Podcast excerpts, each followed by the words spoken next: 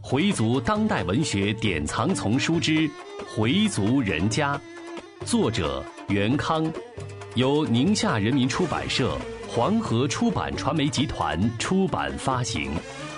演播：Fatima。第四十九集：斗败马小怀。清真寺大殿后的那道墙终于垒起来了，少元和众乡老们非常愤怒，大家纷纷议论：这道墙一砌上，不就把大殿后面都给隔开了吗？这一隔开，那边是不是就要拆了呀？那可不，砌这一道墙啊，就是为了那边好施工。这是谁批准的？简直是欺人太甚！推倒他！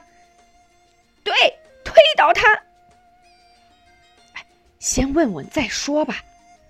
钱乡老说：“问什么？问马小怀去，没准儿就是他的主意。”推。少元也说：“我看呐，就是他的主意。先推倒他再说。”说着，大家来到新垒的墙前，站成一排。少元喊着号子：“一、”，大家一起使劲儿，把新砌好的墙给推倒了。消息很快就传到了马小怀那里。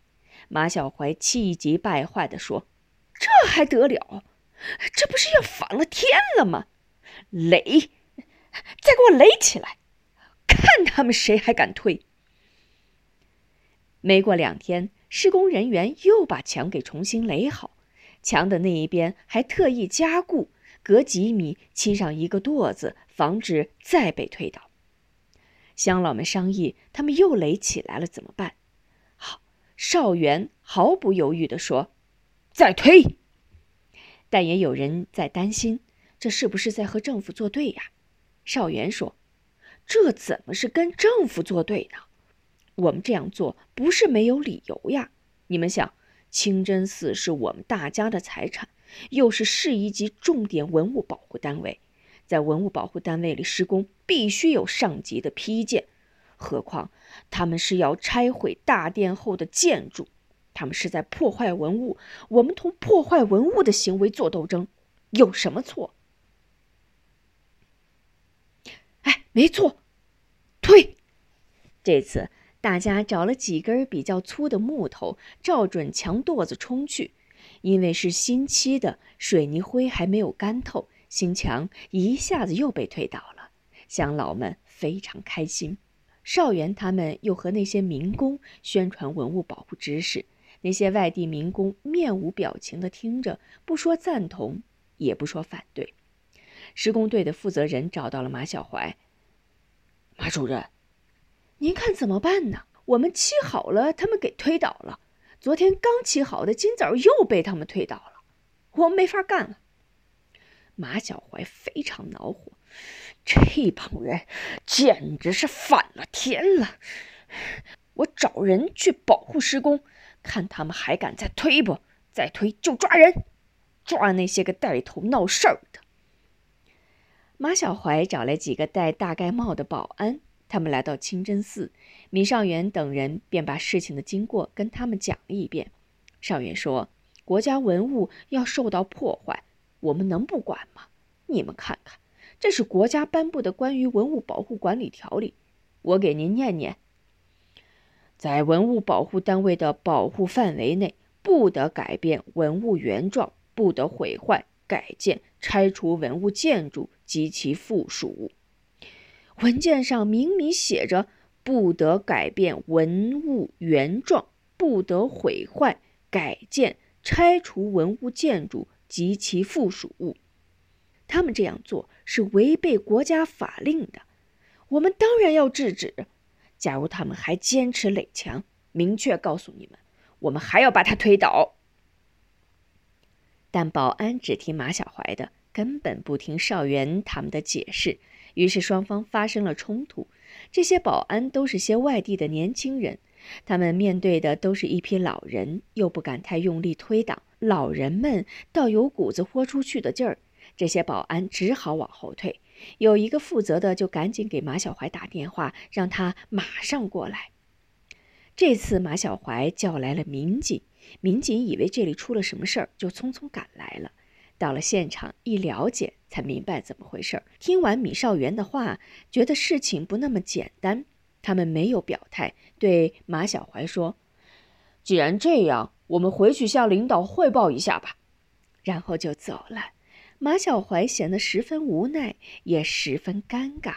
他对少元他们说：“你们这样做是违法的，知道不？影响了整个施工，你们是要承担法律责任的。”说完就走了。少元说：“我们不去管他，反正咱们是如实讲的。上级也是明理人嘛，人家一听就知道怎么回事了。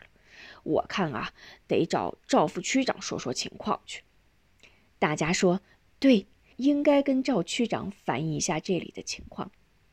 邵元说的赵副区长，就是曾经在他干临时工时帮助他找过工作，又帮助他成家的赵远任。现在赵远任已经从领导岗位上退下来了。虽然赵远任已经退休，邵元还习惯地叫他赵区长。赵元任退休前曾分管过民政工作，对回民提出的问题一向非常重视。凡是能解决的，他一定想办法解决；实在解决不了的，就向上级反映，并耐心地跟大家做解释。所以回族群众都很信任他。邵元一向对上级领导有一种等级之间的距离感。唯独见了赵副区长，他没有这种感觉，因为赵副区长待人和气，没有干部架子，像回族群众的一位知心朋友。以前每逢开斋节时，赵区长都代表政府来清真寺表示祝贺，还召开过几次座谈会，征求回族群众对政府工作的意见，深得回族群众的拥护和爱戴。邵元也非常信任他，遇到重大的问题，他都想跟赵区长汇报一下，求得他的帮助和支持。听了邵元的汇报，赵元任没有马上表态，他觉得这里边有问题。马小怀这个人他也见过，喜欢奉承领导，工作作风不够踏实，比较好表现自己。邵元他们谈到的情况里有不少是关于马小怀的。假如邵元他们反映的情况属实的话，马小怀很有可能跟开发商私下达成了某种协议。现在这种事情并不稀奇，不过是否真的这样，得需要认真调查。现在自己已经是局外人了，具体的事情不好插手。他建议邵元他们直接到区里去反映，他可以给有关方面打个招呼，请他们接待一下，然后说。我们现在有不少干部在市场经济大潮中犯错误，就是忘记了自己是人民的公仆，是为谁服务的，脚跟子不稳，眼贪手长，结果被人家拉下水。辞别了赵副区长，邵元和几个乡老商量了一下，就去区里反映情况。区里领导也很重视这件事，把马小怀找去询问侵占清真寺寺产的事儿。马小怀对领导说：“这些乡老就是爱闹事儿，老爱给政府找麻烦。出了这样的事情，哎，都是我的工作没做好，请领导放心，我一定好好处理这件事儿。”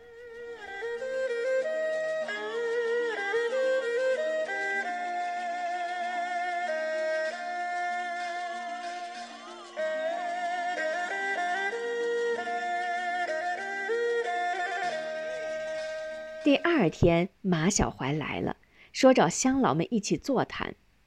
邵元和十几个乡老都来了。马小怀说：“你们是不是选几个代表？这么多人也没法谈呐。”乡老们说：“我们都是代表。”马小怀说：“这怎么行？还是选几个代表比较好。”邵元说：“选就选吧，我算一个。”大家另外又推选了三位乡老，其他人也都想一起去听听。马小怀说：“不行，不行，他那地方小，容不下那么多人。这样吧，可以再来三个，多了不行。说好，明天上午九点，在他自己的办公室开征询意见会。次日，邵元他们七个人来到马小怀的办公室。马小怀说：“今天我把大家请来一起座谈，大家对清真寺的事情很关心，这是很好的事情。但是啊，我们要遵守国家的法律，国有国法，家有家规，不能乱来。清真寺里的墙是谁带头推的？上级正在追查这件事嘛，谁带的头要负法律责任。不是我吓唬大家，我们现在是法治社会。”不是文化大革命时期了，你想怎么干就怎么干，得讲究法律。你们知道这样做的后果吗？人家开发商要起诉你们的，不要以为这是在开玩笑。我不是吓唬你们，这件事儿闹大了，官司打到市里，你们还是没有理。再说弄到市里，我们谁都说不上话。现在好歹我还能给大家说点好话。真的要闹大了，不但我说话不行，区里谁说也不行。不信你就试试。马小怀的这番话一下子把后来的几个代表给唬住了，但邵元和老钱没被他唬住。邵元说：“嗯，照马主任的意思，是我们错了。”老钱也说：“我们保护国家文物也有罪。”马小怀说：“你们以为呢？还觉得自己是保护文物的英雄呀？我是好说歹说，人家开发商才没再追究的。耽误一天工是多少钱？不是几千，是上万。人家还要我们包赔损失呢。这事儿上面也知道了。我又跑了好几趟，给你们说了许多好话。”都是些回民，情绪上容易激动，又不太了解情况，这样上面才没再追究责任，够便宜你们的了。邵元回过头对香老们说：“哦，那我们得好好谢谢马主任了。”马小怀半阴半阳的说：“那倒不必。”邵元继续说：“马主任，咱们这清真寺是不是市级文物保护单位啊？”既然是，那么为什么还要伤他的筋骨呢？马小怀说：“人家没有伤清真寺的筋骨呀，人家不是已经答应水房要给盖新的了吗？”邵元把准备好的文件拿出来，往桌上一放：“您比我们政策水平高，您看看这上面写的是什么？”是我们不对呢，还是开发商在违法？的确，现在不是文化大革命时期了。既然是法治社会，为什么他们还做这种违法的事？是谁给他们的权利？马小怀有点坐不住了。米少元，你不要忘了自己是什么人。要是别人带个头，兴许还能得到政府的宽大，你可就不行了。邵元义正辞严的质问：“我怎么了？我不是个公民吗？告诉你，马小怀，你别以为现在是什么主任就自以为了不起，你的底细谁不知道呀？我也明白的告诉你，清真寺是我们大家的清真寺，不是你马小怀的。想一手遮天，办不到。乡老们也都说，就是。”别想毁掉清真寺的一砖一瓦！马小怀气急败坏地说：“好，好，我怎么说你们都不听，是不是？万一出了事，你们谁负责？谁负？你负责！”说完，邵元和钱乡老、李乡老、薛乡老等几个人就站起来走了。马小怀一个人在屋里发愣。出了马小怀的办公室，大家气愤极了，纷纷指责马小怀。本来是他的问题，反倒倒打一耙，说我们不对。这小子真不是东西，简直是回族的败类。我们得去市里反映情况。邵元正要给二弟打电话，邵恒来了，他把写好的报告也带来了。大家一起到邵元家。邵元把马小怀的种种卑劣行为又说了一遍。邵恒说：“我们就告他，向市里反映马小怀的卑劣行为。”大家说：“那就再麻烦您给我们写写吧。”邵恒说：“这有什么？咱们回族自己的事情，说什么客气话？说着提笔就写。很快报告就写完了。邵恒把报告读给大家听：“是民族事务委员会，我们是西亭清真寺附近的乡老，有不少都是几代人居住在这里的回民。我们有个问题想向您反映一下。”这座清真寺是明代初年由当地的穆斯林群众集资修建的。建寺时有块石碑为证：宣德四年秋，由马德旺、马喜臣、马世新等数人购五亩四分地建礼拜寺，南北宽多少丈，东西长多少丈，建礼拜殿一座。清道光三年，又有杨再德、哈绍基等在西南购地兴建女寺，并建邦克楼及平房十三间。寺内有两棵百年以上古松和三棵古槐，院落完整，南北对称，水房、教长室、学习室一应俱全。一九八四年四月被列为市级文物保护单位，并由政府拨款重新修容，供附近穆斯林群众进行正常宗教活动。今年十月，清真寺附近要进行危房改造，有些人借这个机会侵占寺产，企图强行拆除礼拜寺大殿西面房屋以及北面房屋，使这座古寺的原貌遭到严重破坏。这是严重违背国家文物保护法的行为，我们众穆斯林有权制止这种行为。根据文物保护方面的有关规定，在文物保护单位的建筑控制地带内兴建新建筑，必须符合建筑控制要求，建筑高度、体量。色调、风格都不得破坏文物保护单位的环境风貌，更不能拆除原有建筑，改建其他建筑。据我们了解，开发商准备在礼拜寺西面建两座高二十二层的塔楼，这是违反文物保护法的，我们坚决反对。现在施工单位正在强行施工，我们已经多次和有关方面交涉，但仍无结果。对此，我们特向政府有关部门反映此事，希望上级部门派人调查，立即制止这种破坏文物的行为。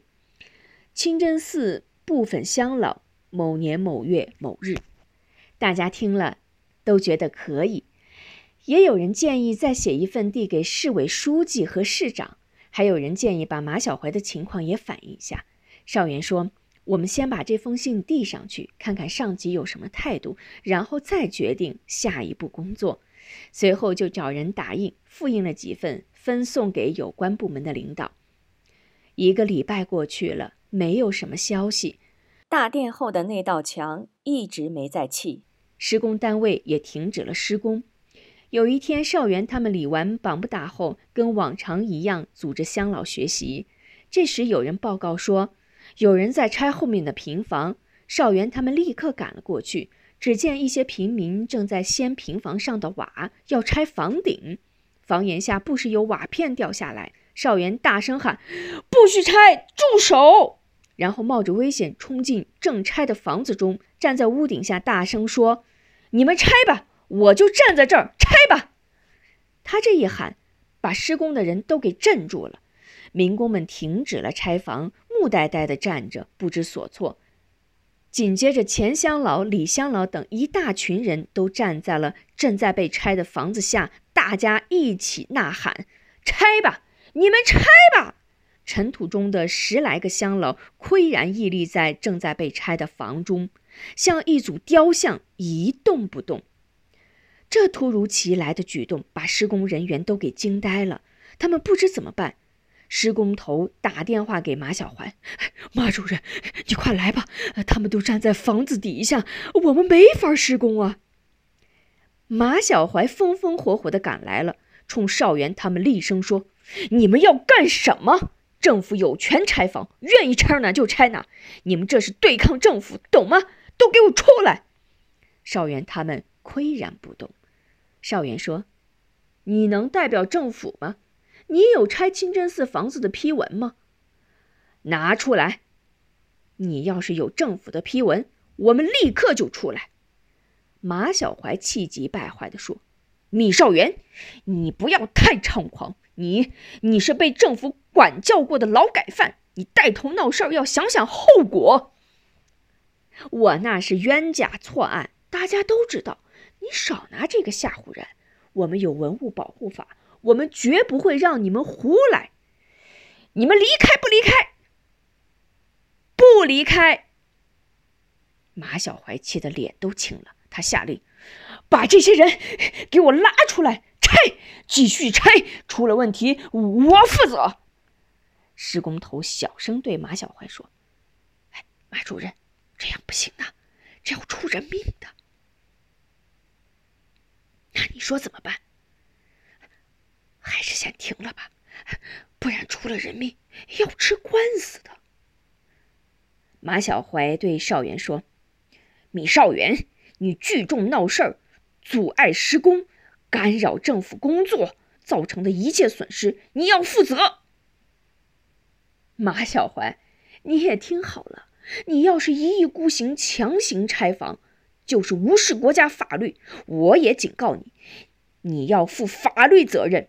现在是法治社会，不是一个人说了就算的时候。你听好，你要不立即纠正错误。我们就要和你坚决斗争到底。好，你等着，你等着。马小怀说完就离开了现场，不小心被脚下的一块砖头绊了一下，差点没摔一个跟头。斗败了马小怀，乡老们都开心的笑了。少元对大家说：“马小怀这个家伙虽然被我们斗败了，但是他不会善罢甘休的。”我们还得做好充分的准备。经历了和马小怀几个回合的斗争，少元的胆量大了，也不再像从前那样对谁都唯唯诺诺了。但薛祥老说：“我们也不要低估了马小怀的能量。现在他手里还有一定的权力，我看他是不会善罢甘休的。”少元回到家，老伴儿正怒气冲冲的等着他。少元还很纳闷儿，干嘛呀？这是。妻子说：“你还想进去是怎么着？家里的事情还没弄利索，还管什么清真寺的事儿？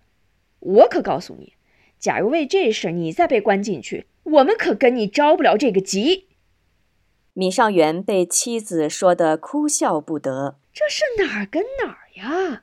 再说。我们是为了保护国家文物，又没做犯法的事儿，凭什么抓我？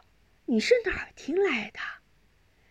妻子仍旧说：“你也甭打听我从哪儿知道的，反正我跟你说了哈，听不听由你。”回族人家，作者袁康，演播法蒂玛。